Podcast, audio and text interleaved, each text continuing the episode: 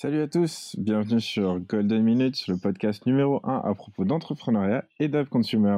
Je suis Boukar Sal, cofondateur de Plaise, et l'épisode du jour est sponsorisé par mes associés qui me laissent passer du temps sur l'enregistrement et le montage de tout ça. Merci la team. Golden Minutes, c'est en référence aux premières minutes d'utilisation d'une app qui vont déterminer si l'utilisateur va vivre une expérience assez engageante pour devenir actif. Aujourd'hui, avec Malek, on va parler de dating, de prêt d'honneur, de subvention et de toute la résilience qu'il faut pour faire vivre un projet pré-revenu. Vous allez voir, c'est passionnant. Bonne écoute on va commencer à enregistrer et on enregistre déjà. C'est parti. Euh, bonjour à tous et bienvenue dans cet épisode en compagnie de Malek, le fondateur de Lovel. Lovel, une application de dating euh, pas comme les autres que je n'ai pas téléchargée parce que je suis en couple. Euh, donc personne ne peut m'en vouloir. Du coup, tu vas me faire découvrir Lovel dans les moindres détails. Comment ça va, Malek? Ça va très bien, je te remercie. Et eh ben, est-ce que tu peux nous parler de euh, Lovel? Carrément, carrément. Alors du coup, Lovel, c'est euh, une application de dating où euh, on propose aux célibataires de réaliser des défis portés sur les centres d'intérêt pour débloquer une récompense. Cette récompense, c'est la messagerie. L'objectif, c'est de créer une complicité avant les premiers échanges et aider les utilisateurs à briser la glace. très rapidement, les problématiques qu'on a pu rencontrer, c'est une surconsommation du dating. Euh, sur les apps existantes, dans le sens où on, rencontre beaucoup et très vite, euh, mais parfois peut-être un peu trop, dans le sens où on cumule des matchs, on cumule des conversations euh, avec les mêmes choses qui se répètent constamment. On a des fois des difficultés à briser la glace et aujourd'hui en fait on mise sur le quantitatif à défaut de, de miser justement sur l'aspect qualitatif des rencontres qu'on peut faire en ligne. Donc on a essayé d'y répondre à ces problématiques en proposant ce concept de dating d'un nouveau genre. Alors, et comment ça s'est passé euh, T'avais avais besoin de rencontrer des gens T'avais, euh... Il me semble que tu es en couple. exactement, exactement. Donc, pour le coup, euh, euh sur le storytelling euh, du projet, euh, non, effectivement, j'étais déjà en couple à l'époque, mais j'observais beaucoup de personnes autour de moi. Il faut savoir qu'à cette époque, j'étais déjà branché sur l'expérience utilisateur et j'étais très observateur justement de tout ce qui pouvait se faire. Et euh, à cette époque-là, on a Tinder qui, euh, qui, avait déjà émergé, qui avait déjà buzzé. Et euh, du coup, tout le monde était sur Tinder et d'autres applis qui étaient également à portée de main, type Appen, type Badoo. Et je constatais autour de moi qu'il y avait une insatisfaction, et je la constate toujours actuellement, dans le sens où les utilisateurs vont sur Tinder, utilisent Tinder, mais s'en plaignent. J'ai toujours dans mon entourage, encore actuellement, des personnes qui vont critiquer cette appli, typiquement, comme d'autres, mais qui vont quand même y aller, dans le sens où il y a une addiction qui est faite par l'expérience utilisateur, par l'usage, ne serait-ce que par le swipe, le fait de pouvoir faire défiler des profils le plus simplement possible. Euh, mais derrière, ça répond pas forcément à des attentes ou des problématiques qui sont relevées par les utilisateurs. Donc euh, c'est ce qui m'a fait en fait me pencher sur le sujet du dating. Euh, à partir du moment où j'ai vu justement ces personnes utiliser frénétiquement Tinder, moi même à cette époque j'ai eu envie entre guillemets de pouvoir prendre l'appli d'un pote à moi et de pouvoir swiper pour lui en lui disant tiens ça c'est bien, ça c'est pas bien. Je me suis dit bon qu'est-ce qui fait que on y retourne constamment sans forcément satisfaire justement ces problématiques Qu'est-ce qui fait que euh, euh, on est insatisfait sur Tinder ou sur d'autres applis? Et euh, qu'est-ce qui fait aussi qu'aujourd'hui il y a un tel engouement autour des apps de dating? Donc j'ai étudié le sujet et à partir de là j'ai commencé à itérer cette solution qu'est qui a bien sûr évolué au fil du temps et qui s'est qui s'est précisé pour devenir ce que c'est aujourd'hui. Ok. Et à ce moment-là, tu itères parce que parce que ça te passionne de découvrir des choses, parce que tu as envie d'être entrepreneur. Qu'est-ce qui se passe? Oui, également, également, c'est qu'à cette époque, j'avais déjà monté un premier projet avec, euh, avec mon associé actuel, euh, Thunder, une plateforme, euh, une plateforme de promotion pour les artistes rap. Euh, donc, on avait une partie média, on faisait de l'actu chaude et froide sur, sur le rap français, qui s'est ensuite développé sur du rap international, et on a monté une petite boîte de prod en parallèle. j'avais aussi d'autres projets à cette époque, j'étais aussi freelance, je faisais un peu de... Enfin, j'avais divers projets, j'ai toujours été curieux et entreprenant justement, mais pas uniquement dans le sens business du terme. J'ai toujours aimé me former, m'auto-former, découvrir le motion design, le montage vidéo, toutes ces choses. Et du coup, c'est ce qui m'a amené sur le terrain de l'entrepreneuriat dans le sens business, essayer de monter des projets. Cette fois-ci avec des vocations justement à générer un gain financier. Donc voilà ce qui m'a amené sur le terrain de l'entrepreneuriat, c'est la curiosité. Ok, super. Et donc à ce moment-là, donc tu découvres un petit peu toutes les applis, tu euh, te renseignes sur l'expérience utilisateur et tu décides de lancer la première version de Level. Ça ressemble à quoi à ce moment-là? La première version de Level, c'est un jeu de cartes. Euh, étant donné qu'à l'époque, je n'avais pas de fonds pour pouvoir développer, euh, développer le produit, et que, que trouver un associé développeur, c'est le parcours du combattant, dans le sens où J'en sais quelque chose. tu, tu, connais la problématique. Quand on est dev, on est on est, euh, on est approché par pas mal de fondateurs qui ont l'idée du siècle et qui essaient de te convaincre de, euh, de, tout miser sur un projet sans salaire. Donc du coup, je comprends totalement que euh, ces développeurs à l'époque n'étaient pas enchantés à l'idée de rejoindre mon projet, qui était pourtant, à mes yeux en tout cas, l'idée du siècle. Donc ce que j'ai fait, c'est que j'ai décidé en fait de ne pas attendre d'en trouver un. J'ai créé un petit jeu de cartes, donc format papier. Il faut savoir que de formation, je suis designer, print, et, print et digital.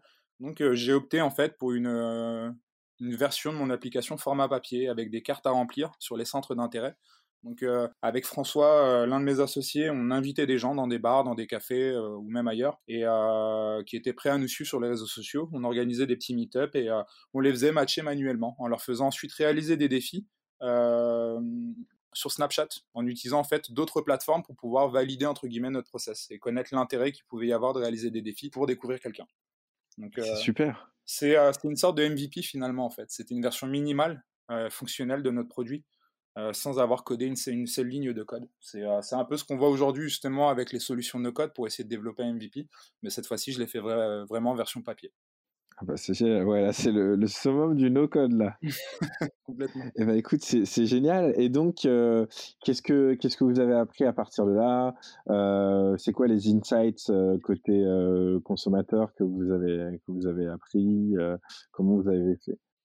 Les insights les plus intéressants, c'est ce qui m'a permis justement de pouvoir écrémer mes fonctionnalités et un peu la chronologie dans les défis que je pouvais apporter c'est que les personnes n'étaient pas enchantées à l'idée de, devoir se montrer, d'accord? D'être face caméra, de réaliser un défi face à quelqu'un qu'on ne connaît pas, avec qui on n'a pas encore échangé ou discuté. Donc du coup, c'est ça m'a fait me pencher justement sur entre guillemets la pertinence des défis à apporter. Donc à partir de ça, j'ai défini comment dire? Une sorte de parcours, dans le sens où lorsque tu matches avec quelqu'un sur l'appli actuellement, tu as des défis qui ne te demandent pas de te montrer, mais plus de montrer ton environnement, tes habitudes, ton travail, tes hobbies, d'accord? Et au fur et à mesure que tu vas échanger avec la personne, l'application va te proposer, une fois qu'il y a une petite discussion qui est mise en place, qu'on a débloqué la messagerie, de pouvoir cette fois-ci effectuer des défis face caméra. Donc déjà, c'était un gros point qui est important pour moi parce que c'est un point de frustration des utilisateurs et c'est ce qui pouvait potentiellement les empêcher d'utiliser mon concept. Donc c'est un, bon insight qui est ressorti. Le deuxième, c'était un point intéressant qui m'a poussé justement à continuer le projet, c'est que le concept plaisait pas mal. Donc il y a une autre, entre guillemets, un autre, un autre biais de test qu'on a effectué, c'était également d'aller sur des apps existantes euh, de demander à des célibataires de lorsqu'ils matchaient avec quelqu'un sur Tinder ou sur une autre application, euh, on leur demandait en fait de lancer un défi à la personne tout simplement pour essayer d'engager la discussion. Donc euh, ça, de la même manière, on a eu pas mal de retours très positifs. Donc voilà, c'était c'était quelle est la limite pour l'utilisateur de se montrer, de se, dévoiler face caméra, face à un inconnu? Donc aller au-delà du texte, vraiment se montrer via une photo, via un vocal ou via une vidéo. Et de l'autre côté, c'était la pertinence du concept. C'est deux choses qui, sont ressorties et qui étaient importantes à mes yeux pour pouvoir continuer à itérer euh, de la bonne manière. Ok, c'est super, c'est archi, archi intéressant. Du coup, est-ce que tu pourrais me donner un, exemple de défi qu'on pourrait avoir? Donc, euh, quelqu'un de célibataire se connecte sur Lovell, crée un profil. Effectivement.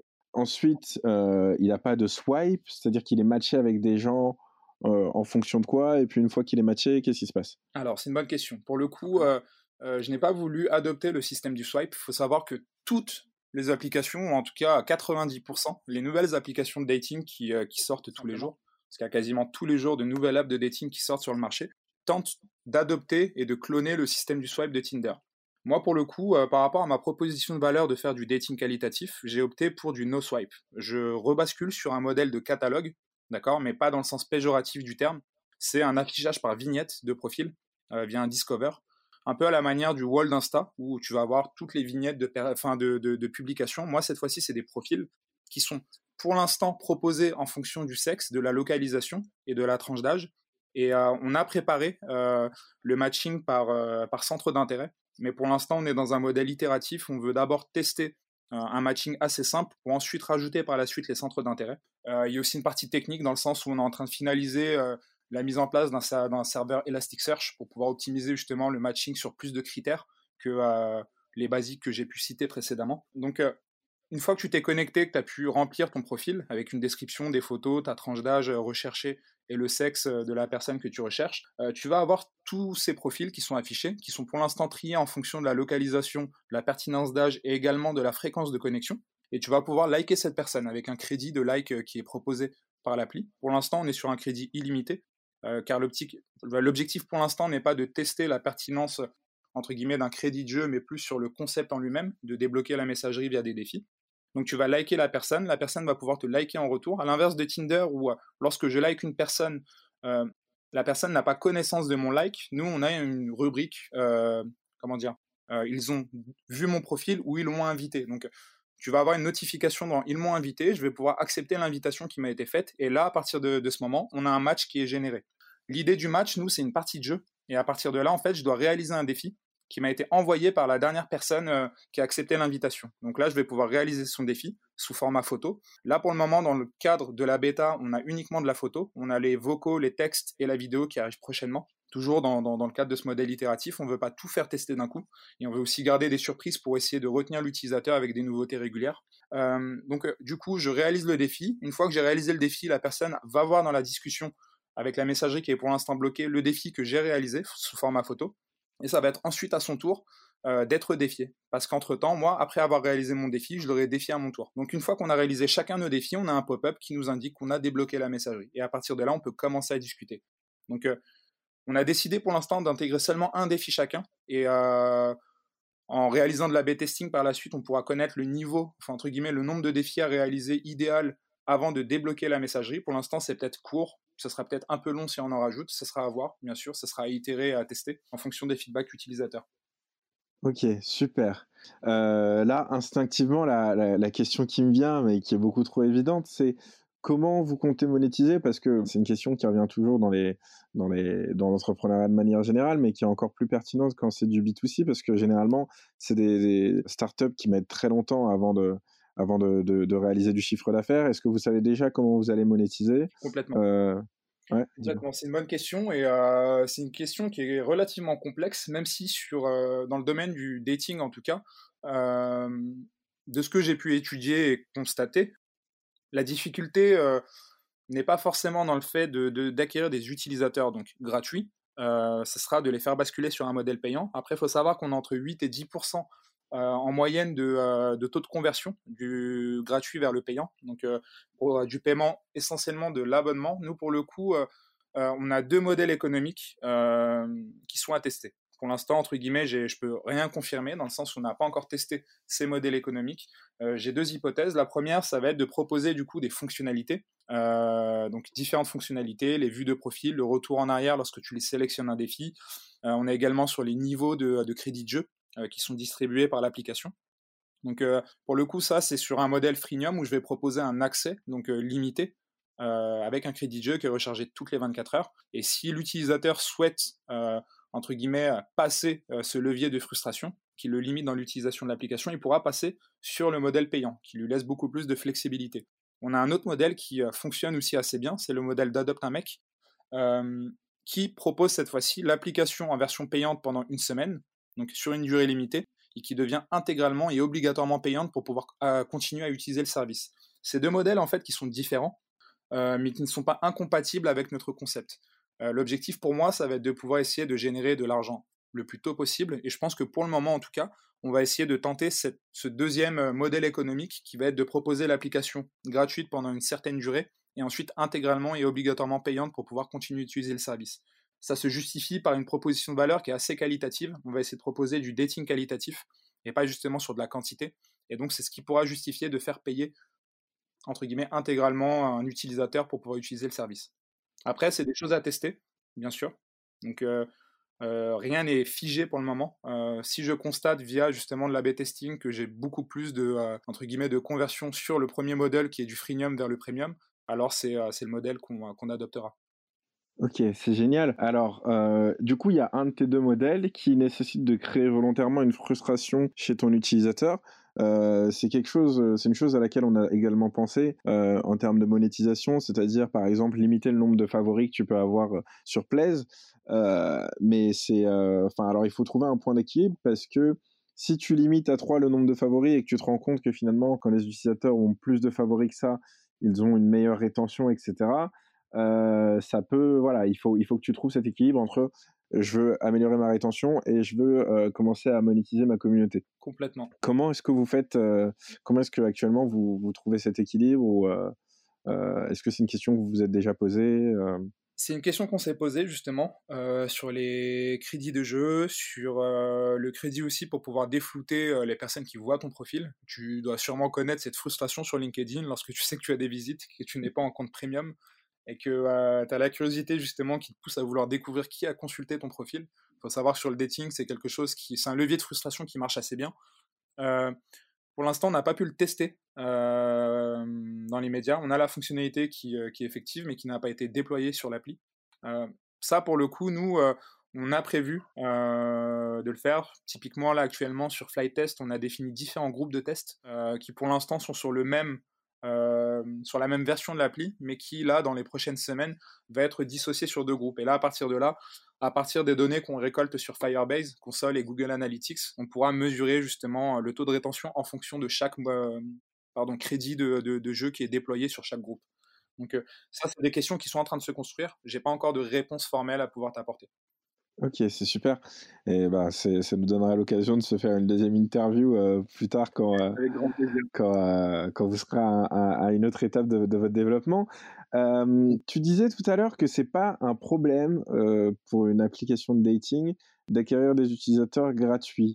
Qu'est-ce que tu entends par là? Est-ce que c'est facile? Est-ce que c'est est-ce que vous avez mis en place des techniques particulières? Est-ce que c'est plus facile que dans d'autres domaines alors, je pense que c'est plus facile que dans d'autres domaines, dans le sens où le dating, c'est c'est déjà l'utilisation des plateformes de dating, c'est quelque chose qui s'est quand même assez démocratisé aujourd'hui, dans le sens où aujourd'hui on n'a plus du tout la peur d'être sur une application de rencontre, on n'a plus non plus la peur ou la honte entre guillemets de dire à ses proches qu'on est sur une application de dating. Il faut savoir que les chiffres qui sont annoncés en tout cas dans la plupart des études, et ne serait-ce que dans l'étude Xerfi que j'ai pas mal épluché, montre justement une démocratisation, mais euh, vraiment à grosse échelle de, euh, de ces plateformes. Donc aujourd'hui, on a pas mal de personnes qui recherchent des applications. On a également en fait euh, des utilisateurs qui sont demandeurs de nouveautés.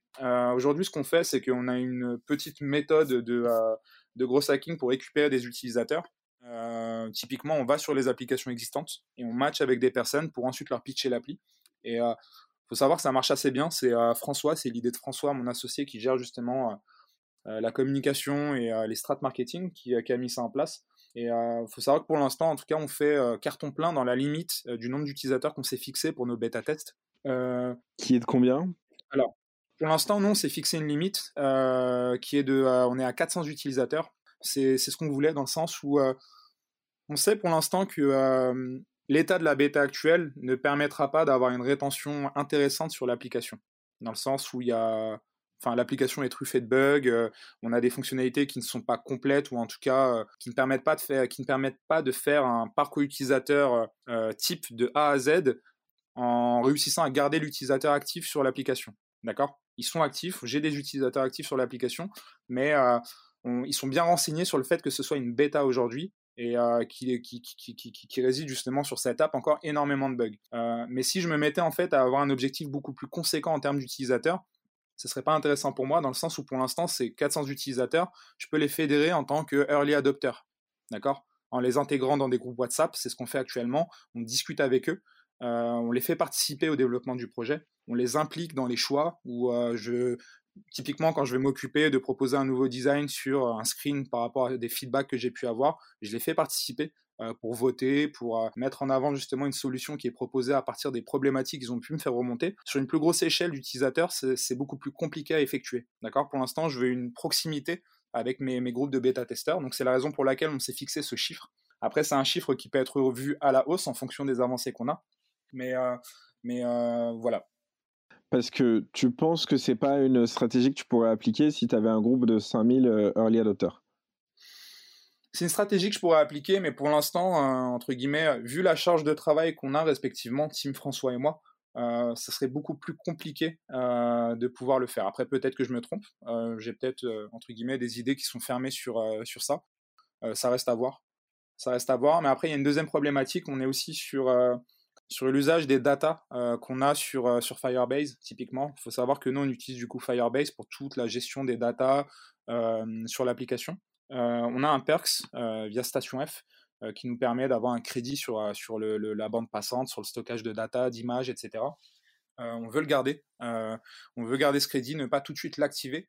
Et je je veux pas pour l'instant, vu que l'application n'est pas totalement optimisée en termes de poids d'image, de requêtes, etc. je veux pas tout de suite passer à une plus grosse échelle en termes d'utilisateurs. Même si je sais que c'est l'acquisition, c'est la traction qui est intéressante pour ce type de projet, ça va arriver. On veut juste terminer certaines features qui nous permettent vraiment de pouvoir entre guillemets scaler à petite échelle euh, le projet et que ça se fasse justement progressivement par palier. Et dès qu'on aura fini justement ces fonctionnalités qui, euh, euh, sont nécessaires pour réussir à fidéliser, fidéliser un utilisateur actuellement sur l'appli et à le rendre vraiment actif, là, ce sera possible. Donc, on s'est créé des jalons, justement. on, on a essayé de se créer des jalons pour ne pas brûler les étapes. Ne pas faire monter, entre guillemets, la, la facture Firebase et toutes ces choses. Frustrer également des utilisateurs qui ne, finalement ne deviendront pas actifs, qui ont accepté de jouer le jeu en tant que bêta-testeur, mais qu'on perdra finalement. Ok, bah c'est hyper intéressant euh, comme vision, donc de temporiser et de justement t'assurer que tu, tu fédères vraiment euh, euh, les premiers utilisateurs et que tu atteignes une rétention cible en fonction de tes jalons. En fait, il y a une conclusion à ça, c'est que pour l'instant, mes utilisateurs, je ne les vois pas potentiellement comme clients, je les vois plus comme participants à l'élaboration d'un produit qui leur est destiné. Ouais, ok, génial. C'est un positionnement, c'est un positionnement particulier. Ok et donc qui est en partie enfin, motivé par, par une question financière. est-ce que je peux te demander comment est-ce que pour l'instant vous arrivez à financer le projet? Alors tout au départ, on... a utilisé toutes les ressources qui étaient disponibles sur nos comptes en banque respectifs. Ensuite, on a, obtenu un prêt d'honneur, donc auprès d'Initiative Pleine Commune. Ensuite, enfin parallèlement à ça, parce qu'il faut savoir qu'un prêt d'honneur doit être obligatoirement couplé à un prêt bancaire. Euh, et typiquement, pour 1 euro euh, obtenu en prêt d'honneur, il faut obtenir 2 euros en prêt bancaire. On a du coup couplé ce prêt d'honneur euh, à un prêt bancaire qu'on a obtenu auprès du CIC. C'était une victoire pour nous dans le sens où je sais que c'est assez difficile d'obtenir un prêt quand on est aussi early pour une startup et qui plus est justement sur un secteur, sur un secteur B2C qui, en termes de projection de chiffre d'affaires, est beaucoup plus compliqué qu'un produit SaaS B2B avec avec entre guillemets un CA euh, réalisable euh, assez rapidement, euh, étant donné qu'on fait face à des clients qui ont du cash et pour qui on va répondre à une solution qui entre guillemets est beaucoup plus facile à apporter que sur des projets B2C. En parallèle de ça, on a obtenu la bourse French Tech Innovation, donc émergence, d'un montant de 20 000 euros. Donc voilà, voilà pour les ressources. Ok, alors c'est très vrai ce que tu dis à propos de l'obtention d'un prêt bancaire euh, et de la difficulté pour les euh, boîtes B2C à en, obtenir. Euh, c'est quoi le secret? Comment vous avez fait? Alors je sais pas s'il y a un secret. c'était peut-être du bagou, c'était peut-être aussi une force entre guillemets de une force pour réussir à convaincre dans le sens où j'ai une stratégie entre guillemets, c'est un raisonnement qui m'est propre depuis le départ. C'est euh, de toujours essayer de, euh, de, mettre le maximum sur la forme euh, quand le fond n'est pas encore abouti ou en tout cas tel qu'il devrait, être, dans le sens où toutes les présentations, que ce soit pour un Station F, pour un prêt d'honneur, pour un jury, pour la French Tech ou pour le prêt bancaire, on essaie toujours de mettre le maximum sur la présentation, mettre le maximum sur les projections, mettre également le maximum sur le discours qu'on va apporter, essayer d'être expert, que ce soit sur le secteur du dating euh, comme sur notre projet en lui-même, euh, ne pas avoir de faille et être capable de répondre à toutes les éventuelles questions, dans le sens où on sait qu'on va nous poser des questions sur la faisabilité du produit, euh, on va nous poser des questions sur le fait d'être sur un secteur qui demande des gros moyens financiers sur la communication, étant donné qu'on est sur un, sur un secteur d'activité qui est ultra concurrentiel. Je pense que c'est surtout ça la clé, c'est vraiment être capable d'apporter la vision telle qu'on voit la finalité du produit, tout en étant capable de montrer qu'on est réaliste entre guillemets sur le projet. Nous, typiquement, on a bien fait comprendre qu'on était dans un modèle itératif, euh, qu'on allait commencer doucement, par étapes et progressivement, euh, qu'on n'avait pas la naïveté de croire que euh, allait entre guillemets lancer notre application, que au-delà de, enfin, au bout de six mois de développement de projet, on aurait notre projet fini. Ce serait une grosse erreur en fait de vendre ça à la banque dans le sens où, enfin, à la banque ou à toute autre institution financière, dans le sens où chacun connaît les réalités de l'entrepreneuriat.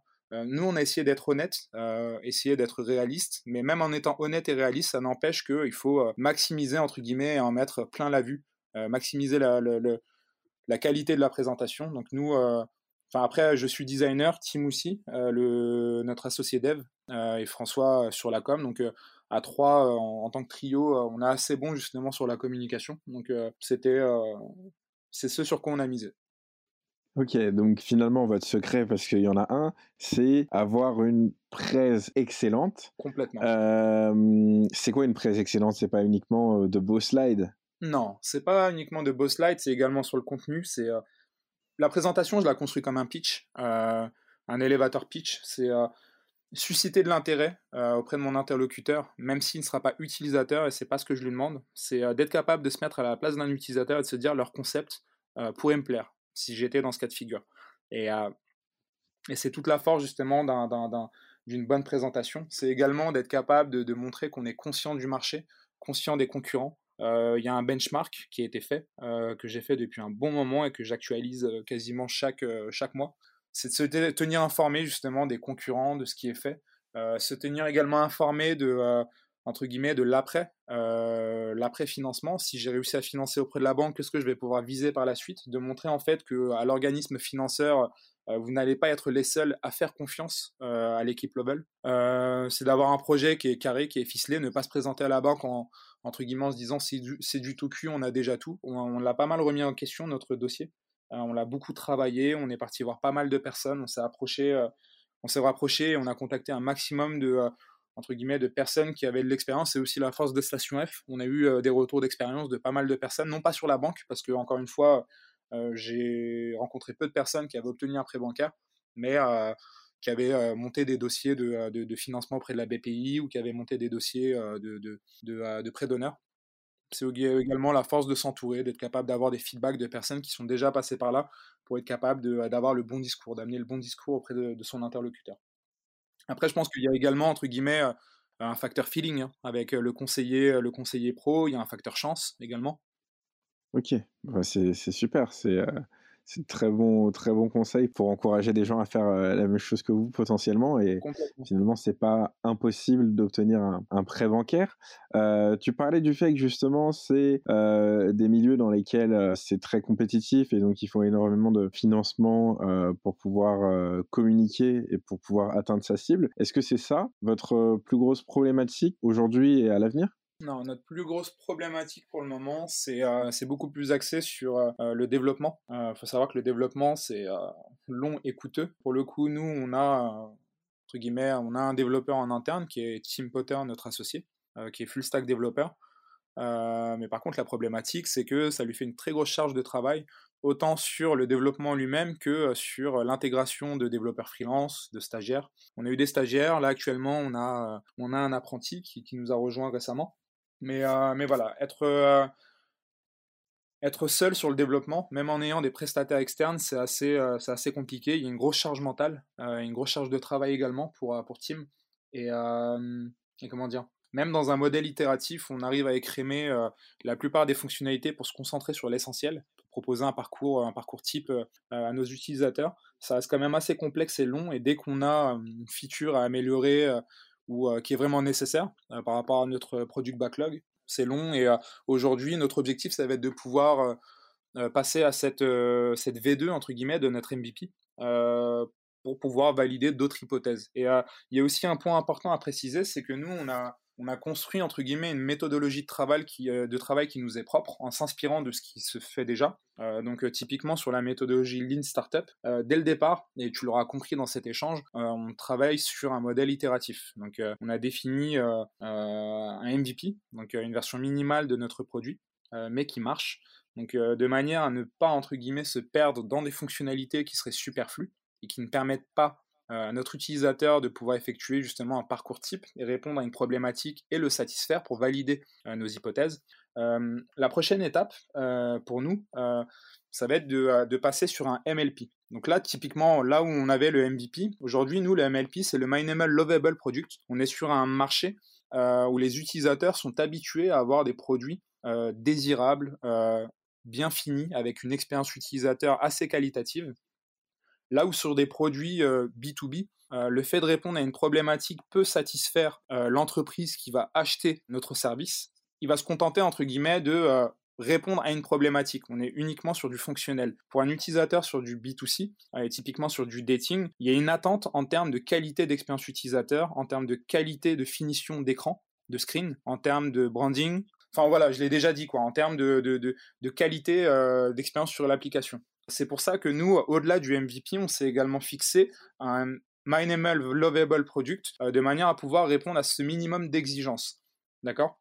Ouais. Et c'est quelque chose de très vrai parce qu'en plus, les exigences des consommateurs euh, en termes d'applications mobiles aujourd'hui sont de plus en plus hautes. Typiquement sur un réseau social, si on n'a que de la photo et pas de la vidéo, euh, c'est très difficile d'être en concurrence avec des choses beaucoup plus dynamiques comme un TikTok aujourd'hui. Et c'est ouais, quelque chose qu'on voit énormément chez Plaise également mais complètement ouais bah je l'imagine bien hein, que ce soit sur Tinder ou sur d'autres euh, euh, Tinder pardon Instagram ou sur d'autres euh, d'autres plateformes sociales ou même des plateformes sociales enfin on a Instagram aujourd'hui qui pour ton cas qui mise beaucoup justement sur sur la proposition suggestion d'articles mode en pouvant taguer justement si je me trompe pas un article qui est mis en avant par la personne ouais. Et voilà, et je sais que, enfin, de, notre côté, sur notre secteur, sur du dating, on est face à des acteurs en fait qui innovent constamment, qui ont des équipes de développement qui peuvent exécuter très rapidement. Et donc, du coup, euh, de notre côté, on, se doit d'avoir cette exigence, ce minimum en termes d'expérience qualitative sur, sur nos apps respectives. C'est une problématique à prendre en compte.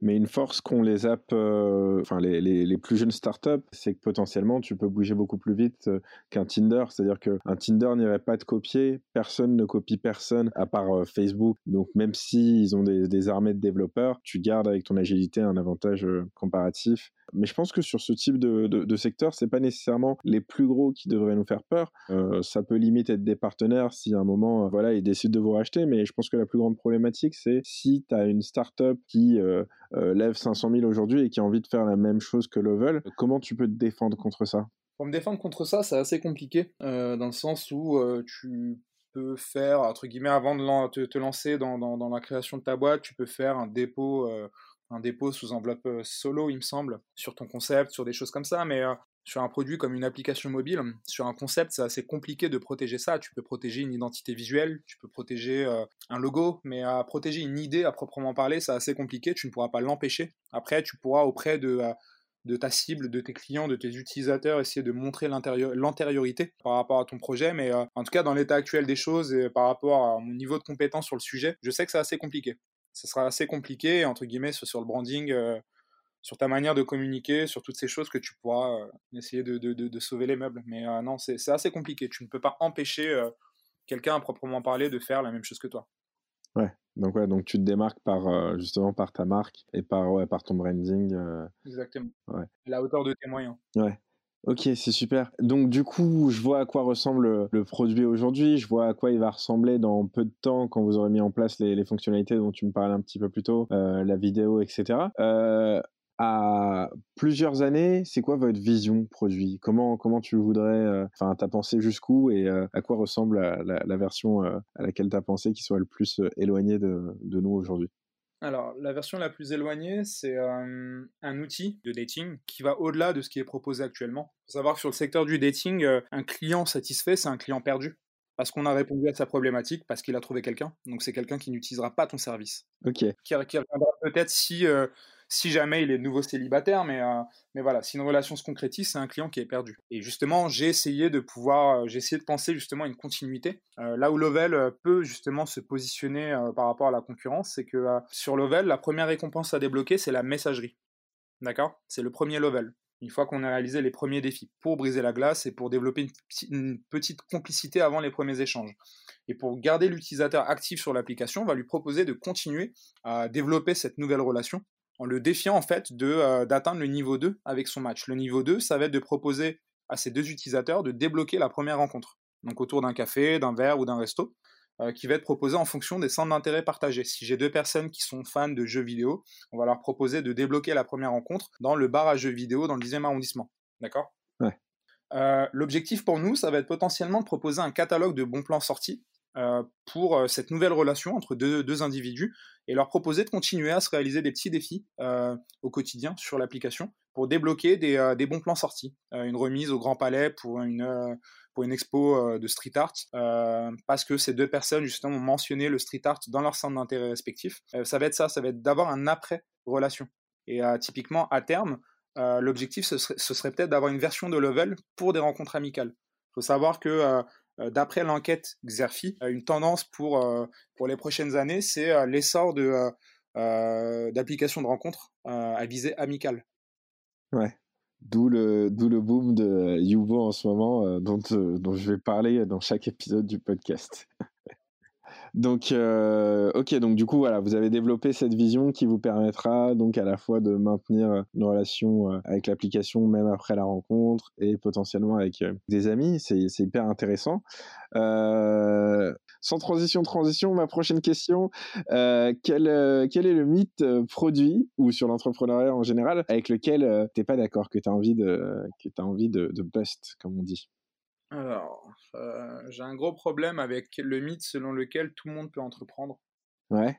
Alors ça, c'est euh, un gros sujet euh, qui, peut, qui, peut, qui peut être débattu de longues heures, mais depuis 2-3 depuis deux, trois ans, voire 4 ans, on a énormément de communication autour de l'entrepreneuriat, que ce soit au sein du gouvernement, des institutions, sur LinkedIn, on voit mille et un articles sur l'entrepreneuriat, Pôle emploi envoie des mails aux allocataires euh, de Pôle emploi en les motivant à entreprendre. Euh, en fait, on nous motive un petit peu partout à entreprendre, à monter des boîtes, des startups. Euh, c'est la mode de la Startup Nation, mais tout le monde ne peut pas entreprendre, dans le sens où il y a quand même un facteur financier qui est relativement important.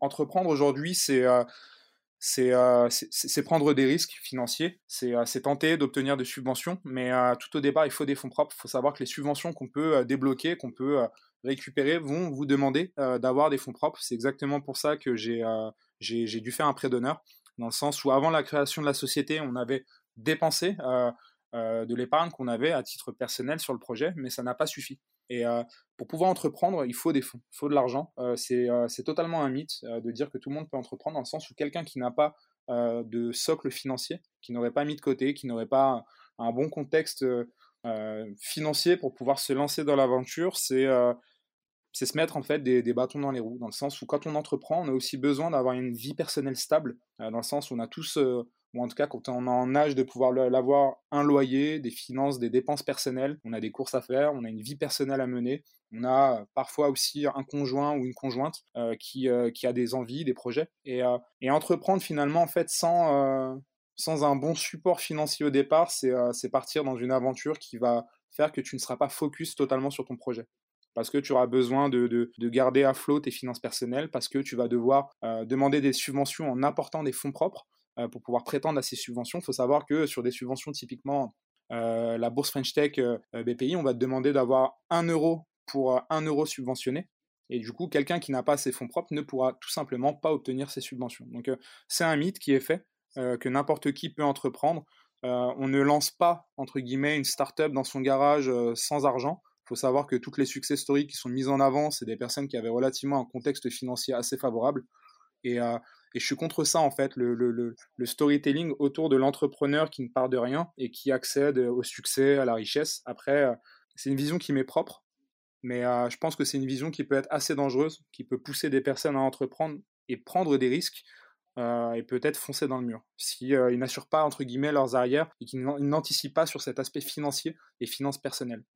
Je, suis assez d'accord avec toi parce que bien qu'il soit relativement moins cher que euh, qu'il y a quelques années d'entreprendre, vu que aujourd'hui tu peux tout trouver dans le cloud, etc. T'as plus besoin d'acheter ton serveur, etc. Tu peux rapidement sortir une première version du produit, mais il suffit pas de sortir une première version du produit. Il faut avoir une réelle traction avant que ton projet puisse prendre de l'ampleur. Donc finalement, peut-être que tout le monde peut lancer un projet, mais euh, tout le monde ne peut pas lancer un projet qui aura assez d'ampleur pour euh, te permettre d'en vivre à un moment ou à un autre ou pour passer à, à l'échelle supérieure. Complètement parce que également euh, les, les, attentes finalement des, des gens qui peuvent te financer une fois que tu as une première version ou quelque chose de solide, elles sont euh, plus élevées que, euh, enfin, elles, restent assez élevées finalement. Même si de nombreux business angels et fonds affirment pouvoir investir sur simplement une idée sur un pitch deck ou sur un début de traction, sur une boîte pré-revenu, etc.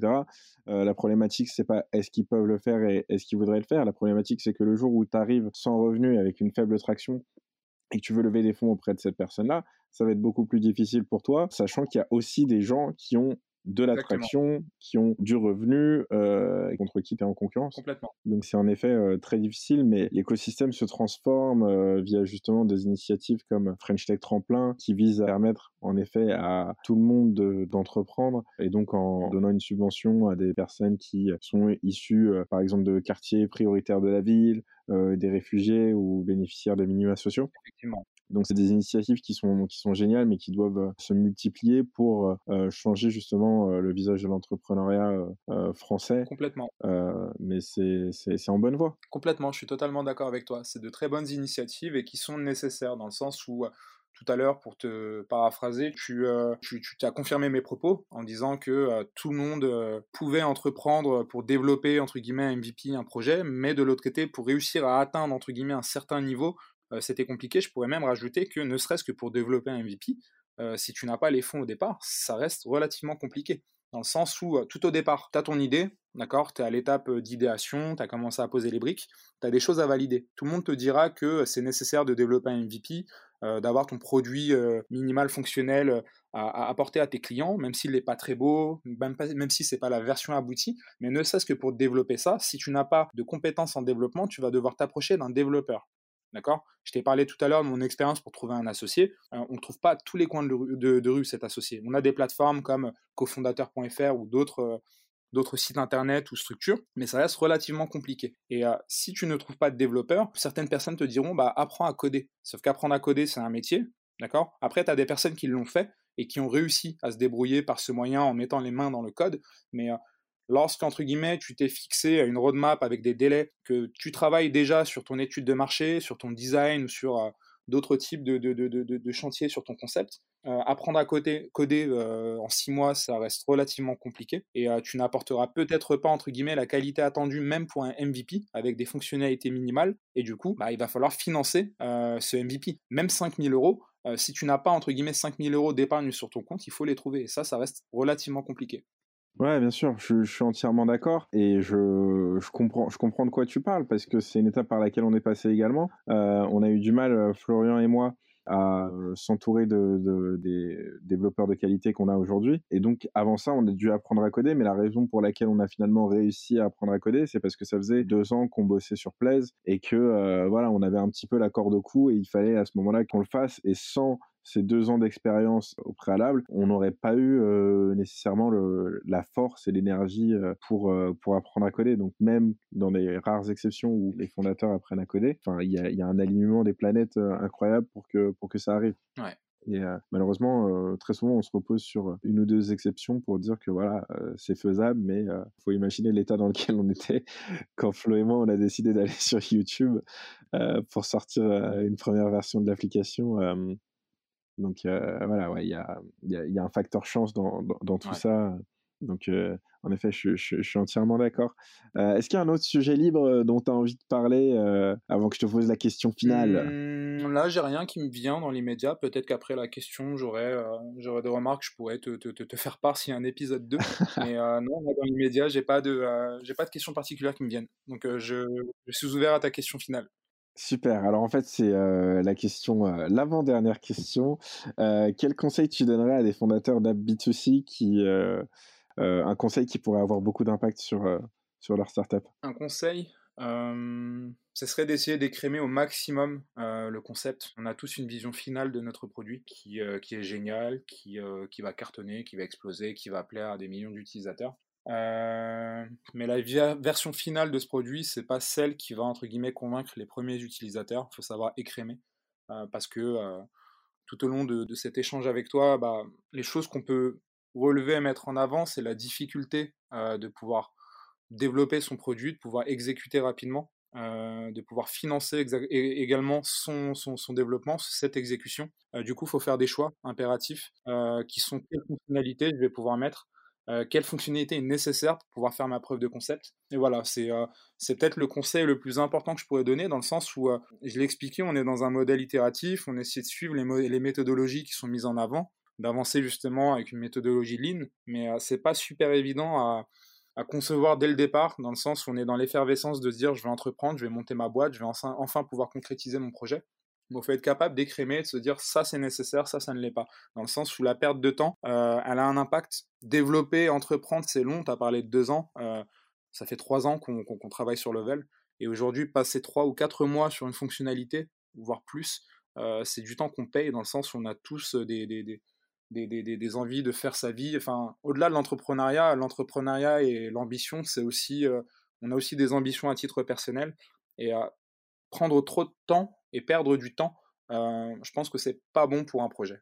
C'est pas bon pour un projet, même en termes de motivation. Il faut savoir faire des choix importants et qui sont vraiment euh, pertinents pour, euh, pour atteindre ses objectifs. Même si l'application que, qu'on que, va développer, qui va sortir en bêta test sur Flight Test ou directement sur les stores, n'est pas super belle, n'est pas comme on l'avait imaginé. Euh, si elle fait le, boulot, entre guillemets, qu'elle arrive à convaincre des utilisateurs que la problématique que j'arrive à résoudre avec ce service est bonne pour eux, alors dans ces cas-là, ça sera déjà une réussite en soi. Et ensuite, on peut itérer, améliorer progressivement et au fur et à mesure vers la version finale euh, qu'on projette de son produit. C'est peut-être le conseil que je pourrais donner, c'était pas synthétique, je le sais, mais en gros c'est ça, c'est être capable d'écrémer, de pouvoir affiner vraiment ce qui est nécessaire sur son produit pour répondre à la problématique de son utilisateur et on améliore après.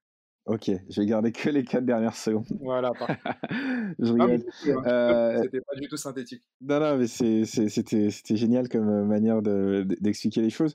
Et tout ça tout en prenant en compte le fait que, comme on disait plus tôt, euh, les exigences des, des, consommateurs sont de plus en plus élevées aujourd'hui et que ça coûte de l'argent de, voilà, de, mettre, de mettre tout ça en place. Mais c'est ça donne une bonne, une bonne réalité de la chose parce qu'en effet, je suis sur place depuis trois ans et demi, bientôt quatre, et les autres personnes euh, avec qui j'échange euh, sur ce podcast sont euh, depuis très longtemps sur leur startup et toujours généralement à un stade de pré-seed, seed, ou alors pour quelques rares personnes que je vais interroger à des stades bien plus avancés. Mais c'est important de, comprendre que finalement, même dans le B2C, aujourd'hui en 2020, on peut mettre très très longtemps avant d'arriver à, un stade suffisant pour que le produit devienne viral. C'est-à-dire que la viralité, c'est jamais dès le jour 1 finalement. Complètement. Donc, euh, ok, c'est super intéressant. Alors du coup, la vraie dernière question, euh, qu'est-ce qui te fait plaisir en ce moment? Ce qui me fait plaisir en ce moment, c'est de savoir qu'il y a des porteurs de projets comme moi qui, euh, qui ont vécu ou qui vivent les mêmes problématiques, les mêmes frustrations, les mêmes plaisirs aussi de pouvoir entreprendre, de pouvoir kiffer son projet, de, de voir se concrétiser aussi des screens, des interfaces, des fonctionnalités qu'on a pu imaginer il y a quelques temps ou il y a quelques années. Et, et ça, ça me fait vraiment plaisir, tu vois, d'avoir des partages d'expériences. Génial, génial. Et ben, écoute, j'espère que, que on va avoir de plus en plus de, personnes qui pourront vivre cette expérience-là et qu'on va en rencontrer de plus en plus euh, euh, par le biais de, de ce podcast. Et puis, euh, j'espère qu'on se voit pour la saison 2. Avec grand plaisir. Merci pour cet échange. Merci à toi. Bonne soirée. Merci également. Ciao. Ciao. Ne partez pas tout de suite. C'est la fin de notre épisode. Merci d'être arrivé là. Et si ça vous a plu, vous connaissez le topo. Notre seule manière de grandir, c'est grâce à vous. Donc vous pouvez gratuitement partager, liker et nous mettre 5 étoiles. Et pour ne pas rater les prochaines sorties, vous pouvez également vous abonner à la newsletter qui contient des résumés des épisodes et des références pour aller plus loin. Encore merci et si vous avez écouté ce message jusqu'au bout, franchement respect. Envoyez-moi un message sur LinkedIn, vous aurez une surprise.